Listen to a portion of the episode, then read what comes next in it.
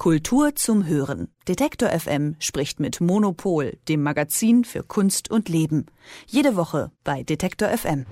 Das neue Heft ist da von Monopol, dem Magazin für Kunst und Leben. Und es geht diesmal um die niederländische Künstlerin Melanie Bonajo. Elke Buhr, Chefredakteurin von Monopol, ist bei mir im Telefon. Hallo. Hallo. Hallo.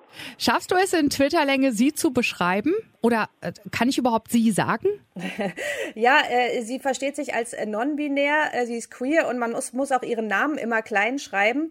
Ähm, ich sage jetzt trotzdem einfach mal sie, weil ich, äh, weil es äh, sonst so kompliziert wird. Aber äh, immerhin, äh, wir haben es einmal gesagt. Ähm, und äh, wenn man sie auf Twitterlänge beschreiben will, dann ist sie ein äh, queer feministischer Shootingstar der Szene, was sich aber auch irgendwie immer so ein bisschen klischeehaft anhört. Also Melanie Bonayo ist so Anfang 40, die kommt aus den Niederlanden und die arbeitet seit Jahren an Themen, die jetzt in der Kunstwelt gerade total wichtig sind. Also zum Beispiel Ende des Anthropozäns, äh, äh, Gender-Fragen, die, äh, die Überwindung der Heteronormativität, äh, die Überwindung der Trennung zwischen äh, Menschwelt und Tierwelt, also ökologische Fragen und äh, vor allen Dingen, ähm, was halt interessant ist an ihr, dass sie sehr, sehr äh, abgefahrene oder auch äh, avancierte Diskurse hat äh, aus der Kunst, dass sie die aber sehr gut verbinden kann immer mit der der Arbeit mit den Communities vor Ort. Also sie arbeitet ganz viel auch mit äh, Menschen, die nicht aus der Kunstwelt stammen. Also mit, sie ist zum Beispiel mal in ein Seniorenheim gegangen oder sie hat mit Sexarbeiterinnen ähm, gearbeitet, ganz viele Interviews gemacht und so weiter. Und das schafft sie aber dann sehr gut zu überführen in äh, Installationen und Filme, die dann wieder sehr äh, künstlerisch sind, weil sie einfach eine wahnsinnige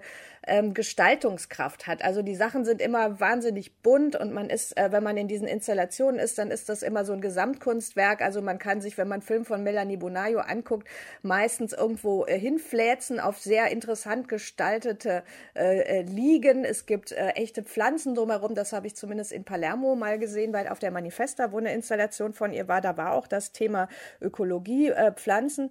Und ähm, also sie schafft das halt immer, da auch Räume einzurichten, ähm, die dann auch total interessant sind. Also ich habe mir ähm, heute früh ein paar Videos von ihr angesehen. Erstmal bin ich gar nicht reingekommen, weil da war, sind sie sicher, dass sie das gucken wollen irgendwie so. Ich so, ja, aber hab's nicht hinbekommen. Es ging um Nightzoll, das ist ein Video. Äh, das stand für Nutzer eventuell unangemessen. Ne? Dann woanders habe ich es aber bekommen und äh, wo du gerade auch so sagst, Pflanzen und so, da geht's um eine Ayahuasca-Zeremonie. Es geht um den Rausch, es geht um die Gemeinschaft, es geht um innere Reisen, sich selbst entdecken. Also so in diese Richtung geht sie auch rein, ja, in diese Conscious Communities. Auf jeden Fall. Und das ist alles ganz schönes Hippie-Zeugs, kann man sagen. Und äh, unser, äh, unser Autor, der Oliver Körner von Gustav, der die Titelgeschichte über sie geschrieben hat, hat das wahnsinnig lustig beschrieben, wie er so erst so denkt, so, oh nee, ich halte es jetzt gar nicht aus, weil er ja erst, erst eine Generation älter kommt aus der Generation, wie er, er schreibt das so schön, als Teenager haben wir noch den Müll auf die Straße geworfen, damit alles auch so kaputt aussieht, wie es wirklich ist. Und jetzt kommt die und will irgendwie mit anfassen und so äh, eine bessere Welt machen. Und äh, dann wird er aber überzeugt. Also dann, äh, dann meint er, okay, aber wir, wir, wir leben in einer traumatisierten Welt und jedes Mittel, was, äh, was, wir, was wir haben können, was diese Traumata überwindet und was wirklich versucht, so einen weniger hierarchischen Umgang der Menschen miteinander zu schaffen, das ist mir recht. Und ähm, wir haben Melanie Bonayo als Titelgeschichte für unser Aprilheft ausgewählt, eben weil sie, glaube ich, für, für, für so einen Trend auch steht. Also sie ist da wirklich, äh, sie ist wirklich ein Extremfall, aber es gibt ja in der zeitgenössischen klassischen Kunst einfach so eine, so, jetzt so eine große Welle von, äh, von Versuchen, äh, Spiritualität äh, wieder zu entdecken und auch mit dem Körper zu arbeiten ähm, und auch so äh, einfach, ähm, also sie, in einem ihrer Filme wird gesagt, heilen ist das neue Punk. Und äh, da hat sich äh, Olli, also unser Autor, dann erstmal total drüber lustig gemacht, weil er natürlich der echte Punker war und so weiter. Äh, aber äh, es, es ist so und ähm, auf ähm, äh, unser Heft widmet sich ja vor allen Dingen der Biennale, also der Venedig Biennale, die nach Ostern ja schon eröffnet in diesem Jahr und wir haben äh, da auch ein äh, Sonderheft in unserem Heft, was äh, wirklich einen guten Überblick bietet für äh, was da alles zu sehen ist und Melanie Bonayo, die den niederländischen Pavillon vertritt, passt da halt einfach total rein. Also die die Hauptausstellung, die ähm, äh, äh, konzentriert sich auch auf Surrealismus, hat ganz viele historische Positionen zum Surrealismus und vor allen Dingen fast nur Frauen. Also das Feministische wird ganz, ganz stark auf dieser Biennale. Da ist auch äh, Bonayo dann ziemlich weit vorne. Und ähm, das heißt, dass das auch so ein, so ein Kontext hat, der in der Kunst im, im Moment wirklich total wichtig ist. Ja, Heilen ist das neue Punk, sagt sie. Das ist wirklich interessant, weil ich muss an eine Reise denken, wo ich ein Jahr lang geguckt habe, was geht denn so ab an anderen Orten der Welt. Conscious Communities, ne?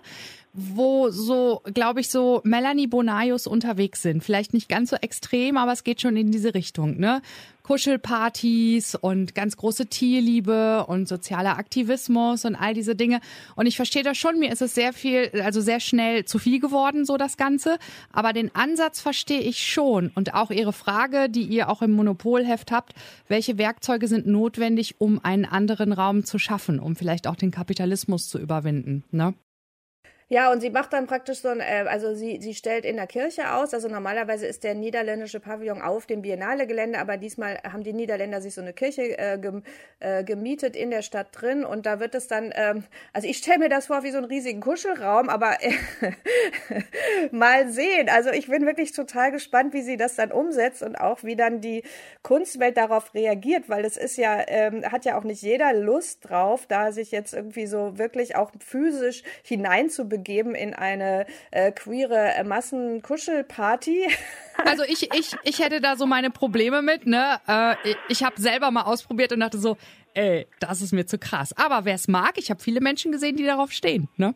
Ja, und man muss ja auch sagen, sie, ist, äh, sie bleibt ja auch nicht dabei stehen, sondern äh, sie ist total äh, in der Technologie auch drin. Das heißt, ähm, das ist eben das Interessante, dass sie das halt dann mit so ganz äh, zeitgenössischen Ästhetiken auch verbindet und dass man da auch äh, natürlich, also man, man ist eben nicht nur in der Kuschelparty, sondern man ist gleichzeitig auch in einer Skulptur ähm, und es gibt garantiert auch wieder sehr äh, interessante Videos, die das auch äh, auf eine visuell wirklich total zeitgenössische Weise umsetzen umsetzen. Ich glaube, sonst hätte sie auch nicht so einen Erfolg. Ähm, aber mal gucken, äh, mal gucken, was die anderen so machen. Also wir haben sie halt ausgewählt äh, als unsere Titelheldin, aber es gibt natürlich äh, noch ganz, ganz viele andere Beiträge und da werden wir in den nächsten Wochen auch noch äh, drüber sprechen. Und da, äh, genau, kann ich nur empfehlen, auf Monopol äh, online und so weiter immer schön zu gucken, was in Venedig Tolles ist, weil das ist nun mal das Highlight jetzt erstmal dieses, dieses Kunstfrühjahr. Ja, mich hast ja. du damit total gecatcht mit Melanie Bonayo. Du hast hast mich damit überrascht, Elkebur tatsächlich, ne?